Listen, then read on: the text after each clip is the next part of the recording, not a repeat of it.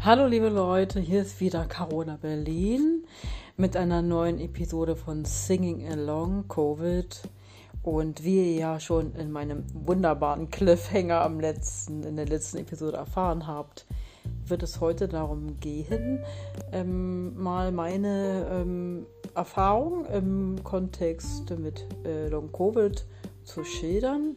Und ähm, als ich jetzt nochmal darüber nachgedacht habe, dass das das Thema wird, und ich ja eigentlich ein Info- und Mutmach-Podcast zum Thema machen möchte, mm, und bin ich ein bisschen in Zweifel gekommen und dachte, jetzt äh, äh, jammere ich ein, ein wenig und, und dachte dann, ja, okay, ich werde jetzt ein bisschen klagen und jammern. Und auch das ist etwas, was äh, auch mal in dem Moment, in dem man einfach körperlich ziemlich versehrt ist, durchaus angebracht ist. Und das trägt auch bei zur Psychohygiene, mal ein bisschen zu jammern und hinterher wieder Mut zu fassen und weiterzumachen. Mit den Dingen, die dann möglich sind. Für mich gab es zwei sehr unangenehme Situationen mit Ärzten. Das waren männliche, deswegen Ärztin mit Ärzten. Das erste, die erste Situation ist entstanden direkt noch in der Zeit, äh, ganz frisch erkrankt, Quarantänesituation, allein im Bett, Atem nötig und auf jeden Fall vermeiden wollend, auf, ich wollte auf jeden Fall vermeiden, ins Krankenhaus kommen, deswegen habe ich nicht den Notarzt, nicht 112 oder einen Krankenwagen gerufen, sondern ich habe, wie hier in den Medien damals immer ganz oft erzählt wurde, geht nicht in die Krankenhäuser, ruft erstmal 116, 117 an. Das sind genau die richtigen, da wird euch geholfen. Hier ähm, gibt es auch Informationen zum Thema Corona und so weiter. Das mag vielleicht für einige Menschen so gewesen sein, vielleicht auch für viele. Und für einige andere, so wie mich, das nicht so zugetroffen. Ich habe da nämlich in einer wirklichen, für mich, ich glaube, es war die düsterste Phase, die wirklich für mich düsterste Phase der Einsamkeit, der Angst vor allem und der Atemnot. Und genau in dieser Phase, erst dann, wenn es nicht mehr weitergeht, hole ich mir Hilfe. Wirklich. Und das gilt für mein ganzes Leben. Und in dieser Situation galt es genau so. Und die Angst hat zugenommen und ich habe dann diese 116 117 angerufen. ich muss darüber lachen. Lachen hilft mir auch immer, Dinge zu verarbeiten. Das ist nicht Ironie, das ist einfach nur. Ich finde es immer noch unglaublich, dass mir dort nicht geholfen wurde. Den habe ich geschildert, ähm, dass ich an Covid ähm, sozusagen erkrankt bin und also auch den Test schon gemacht habe, jetzt in Quarantäne bin äh, hohes Fieber habe und das Schlimmste, weswegen ich eigentlich anrufe, ist, ich kriege immer schlechter Luft und mache mir groß, große, große Sorgen um mich. Ich bin auch allein und ich würde sehr gerne, dass ein Arzt oder eine Ärztin zu mir kommt und mir irgendwie die Lunge abhört oder äh, eine Gewissheit gibt, dass es vielleicht doch nicht so schlimm ist oder eine Sauerstoffsättigungsmessung vornimmt und so weiter. Das habe ich gesagt. Also bis ich das sagen konnte, war ich in einer, wie, wie ich verstehen kann, auch in einer unglaublichen Warteschleife drin. Das, ich bin darüber, glaube ich, sogar mal eingeschlafen. Also das war eine Warteschleife von über einer halben Stunde. Und dann ging jemand ran. Das war zunächst einmal aus der Zentrale jemand. Und der hat dann erst, dann wurde ich später von einem Arzt zurückgerufen. Das hat dann nochmal gedauert. Also so, wenn man wirklich in Not ist, das war nachts, dann eher Lichter anrufen. Also das war meine Erfahrung. Dann wurde ich von einem Arzt zurückgerufen und der hat sich dann meine Symptome schildern lassen und sagt, naja, und hat mich dann gefragt, ob da meine Hände und meine Füße schon blau angelaufen wären. Das hat mich doch sehr, sehr, sehr erstaunt, diese Frage. Ich habe vorher geschildert, dass ich sehr schlecht atmen kann und bereits meine Augenringe schon in Richtung schwarz gehen und meine Lippen auch schon die Farben verändert hätten. Das hat ihn überhaupt nicht beeindruckt. Und ähm, ja, und er hat ganz klar gesagt, und außerdem haben wir Corona, wir gehen sowieso nicht in die Wohnung. Also dieser Mann hat ganz entgegen der öffentlichen so Kundgebung oder Kundgabe gehandelt. das Problem war, ich konnte, als ich so wenig Kraft hatte, mich gar nicht wehren. Und hab dann, ja, und hab das geschehen. Der ist nicht gekommen. So, dann war ich ziemlich ähm, fertig mit der Welt und war auch traurig und auch hilflos. Und habe dann meinen Partner angerufen, meinen Freund. Und der hat mich motiviert, da nochmal anzurufen. Und vielleicht ist ja auch noch, könnte ja auch noch ein anderer Arzt da sein. Das habe ich tatsächlich auch gemacht. Nächster Anlauf, nochmal Warteschleife, alles mit Fieber und wirklich schwer krank, ja.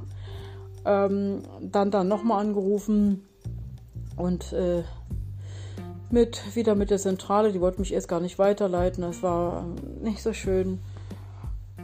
Ähm, ne, die hatten mich tatsächlich, jetzt weiß ich es wieder, die haben mich nicht weitergeleitet. Ich konnte, konnte nicht mehr mit dem Arzt sprechen, es war nicht mehr möglich. Und der Mensch, der dann da in der Zentrale war und mich weiterleiten sollte, hat dann zu mir gesagt, äh, wissen Sie, Sie können doch noch reden, also können Sie auch noch atmen. Und ich glaube, das war der Punkt, wo ich.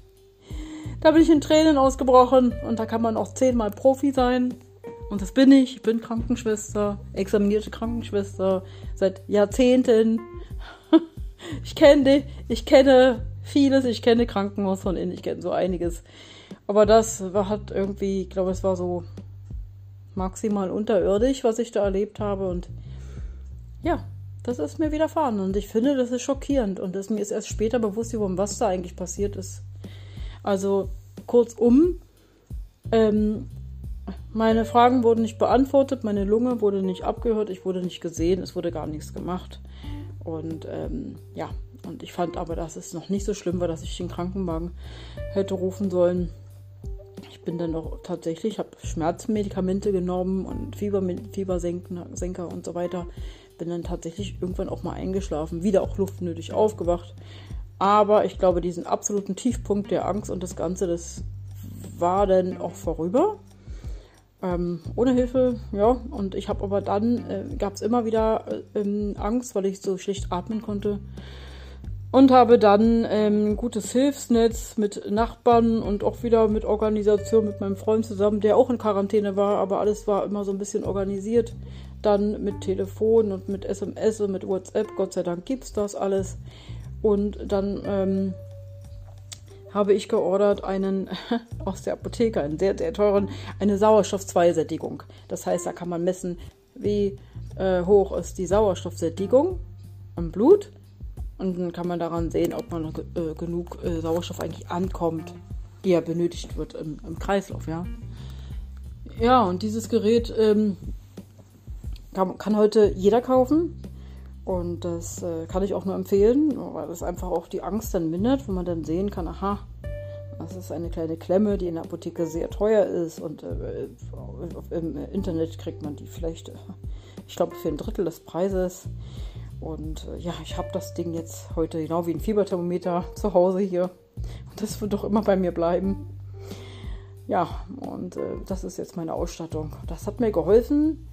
Meine Angst ähm, bezüglich der sich ähm, Beruf, von Berufswegen ähm, weiß ich eben, wie die Sauerstoffsättigung sein muss. Und ähm, wenn die, also über 90 ist, ist alles sehr, sehr gut. Und wenn die unter 90 ist, muss man mal ein bisschen gucken. Unter 80 sollte sie eher nicht gehen. Ja, dann ist schon nicht so gut. Und bei mir war sie knapp über 80. Das ist wirklich nicht gut. Und ab, ab einem bestimmten Punkt, eigentlich, wenn es da drunter gegangen wäre, hätte ich auf jeden Fall Sauerstoff bekommen müssen. Und dann hätte ich ins Krankenhaus gehen müssen. Und ich wollte keinesfalls ins, Kranken ins Krankenhaus. Ja, so war das gewesen. Und ich finde, das reicht eigentlich schon aus und dann gab es eben noch, also das war die Situation, in der, in der akuten Situation, wo man ziemlich hilflos und wehrlos ist. Das ist kräftezehrend und schürt noch größere Ängste. Das ist ganz, ganz schlecht. Dadurch, dass ich mit Menschen darüber gesprochen habe, konnte ich es eigentlich ganz gut verarbeiten. Das kann ich auch nur jedem raten. Ich hätte natürlich irgendwie groß auftrumpfen können mit Ärztekammer, mit dies und das. Das wollte ich gar nicht. Es hätte mir nur noch Kräfte gezogen. Mir hilft es jetzt auch öffentlich zu machen, die Situation, die mir widerfahren ist, hier in diesem Podcast, in meinem Podcast. Das hilft mir und vielleicht gibt es ja auch Leute, die jetzt hier zuhören, die ähnliche Erfahrungen gemacht haben und sagen, ja, kenne ich, ist mir vertraut Und es ist ja oft so, wenn man ähm, in so einer, ich sag mal, Schicksalsgemeinschaft, eher unfreiwillig, aber wenn man da drin ist ähm, und ähnliche Erfahrungen hat, mildert es irgendwie die Schwere der Erfahrung um einiges. Und ich denke gerade, ich werde es auch dabei belassen, die zweite Situation, es wäre einfach zu viel. Ich will mich darauf konzentrieren, einen äh, Mutmach-Podcast zu machen. Die zweite Situation war eine despektierliche Situation von einem Menschen, der sich bis dato mein Hausarzt nannte und jetzt nicht mehr mein Hausarzt ist. Und das konnte ich eigentlich dann auch abwenden. Und da wurde ich auch genau wie in der anderen Situation nicht ernst genommen. Ich wurde einfach nicht ernst genommen. Und das ist sehr, sehr, sehr traurig. Ähm, ich will genau das jetzt an der Stelle beenden und kann nur sagen, dass es ähm, zögert nicht, auch einen Arztwechsel vorzunehmen. Es, ich habe auch nicht gezögert. Ich hatte sogar einen, es nennt sich, es gibt so ein Hausarztmodell. Da verpflichtet man sich für eine gewisse Zeit, ich glaube für zwei Jahre, ein Jahr mindestens, einen, bei einem Hausarzt zu bleiben. Und das, man kann nur aus dem Vertrag herauskommen, wenn es ein Vertragsbruch sozusagen vorliegt. Und ein Vertragsbruch ist, wenn es ein schwerer Vertrauensbruch ähm, äh, sozusagen stattgefunden hat. Und das hat bei mir stattgefunden. Und dann muss ich sagen, wenn man das so ähm, ähm, realisiert, wahrnimmt, dann kann ich nur jedem empfehlen, sofort die Krankenkasse anrufen, ganz klar und offen die Situation ähm, schildern und sagen, hier habe ich kein Vertrauen mehr. Ich möchte aus diesem Modell heraus. Das habe ich gemacht und ich kann euch sagen, wow, es hat sofort geklappt. Ich habe schon am übernächsten Tag die Informationen gehabt, alles hat funktioniert und ich konnte dann mich auch frei fühlen und wirklich mich einem Menschen zuwenden, einer netten Ärztin, die mich durchaus ernst genommen hat. Nehmt euch selbst ernst und dann ähm, macht das und habt keine Scheu, Ärzte zu wechseln. Das ist wiederum, geht in Richtung Mut machen, ja. Und ähm, ja, mich würde sehr interessieren, ob ihr schon mal so eine Situation erlebt habt, jetzt im Thema, zum Thema ähm, Covid auf jeden Fall. Also es sollte schon um dieses Thema gehen. Ich werde so ein bisschen dranbleiben. Generell wird es immer auch um, natürlich um um all die Symptome gehen. Darum, das ist ganz klar, das ist ja das, weswegen ich das mache. Ich leide darunter. Ich weiß, dass viele andere Menschen auch sehr, sehr darunter leiden und auch darunter leiden, nicht ernst genommen zu werden.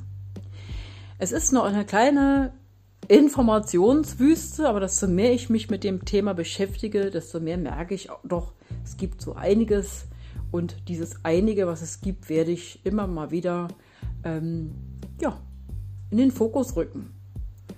Insbesondere natürlich, deswegen heißt es ja auch Singing Along Covid. Ähm, wie geht es eigentlich mit dem Singen? Ich kann nur sagen, eins vorweg. Ich habe in der akuten Phase Mühe gehabt, überhaupt nur zu reden und zu atmen und konnte dann, äh, wenn man jetzt von Anfang Dezember ausgeht äh, und dann Januar und dann, ne, dann habe ich vier, acht Wochen gebraucht, um überhaupt das, die erste Strophe zu singen oder zu summen. Mit Summen habe ich begonnen. Ich werde das später nochmal erklären, wie ich das gemacht habe und bis heute auch noch mache. Und ich danke euch, dass ihr euch heute wieder auch eure, ja, die Zeit genommen habt, mir zuzuhören. Und es wäre sehr toll und schön, wenn ihr Menschen in eurem Umkreis kennt, die ähnliche Erfahrungen gemacht haben, äh, denen von meinem Podcast zu erzählen und vielleicht den, den Link weiterzuleiten. Da wäre ich euch sehr dankbar dafür. Das wäre wunderbar. Vielen Dank schon am Voraus und ich freue mich schon auf die nächste Woche. Und ich habe aktuell kein Thema für die nächste Woche.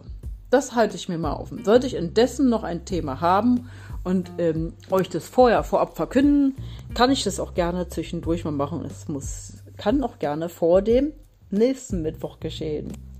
Ganz liebe Grüße und ich sage wieder Bye bye. Tschüss.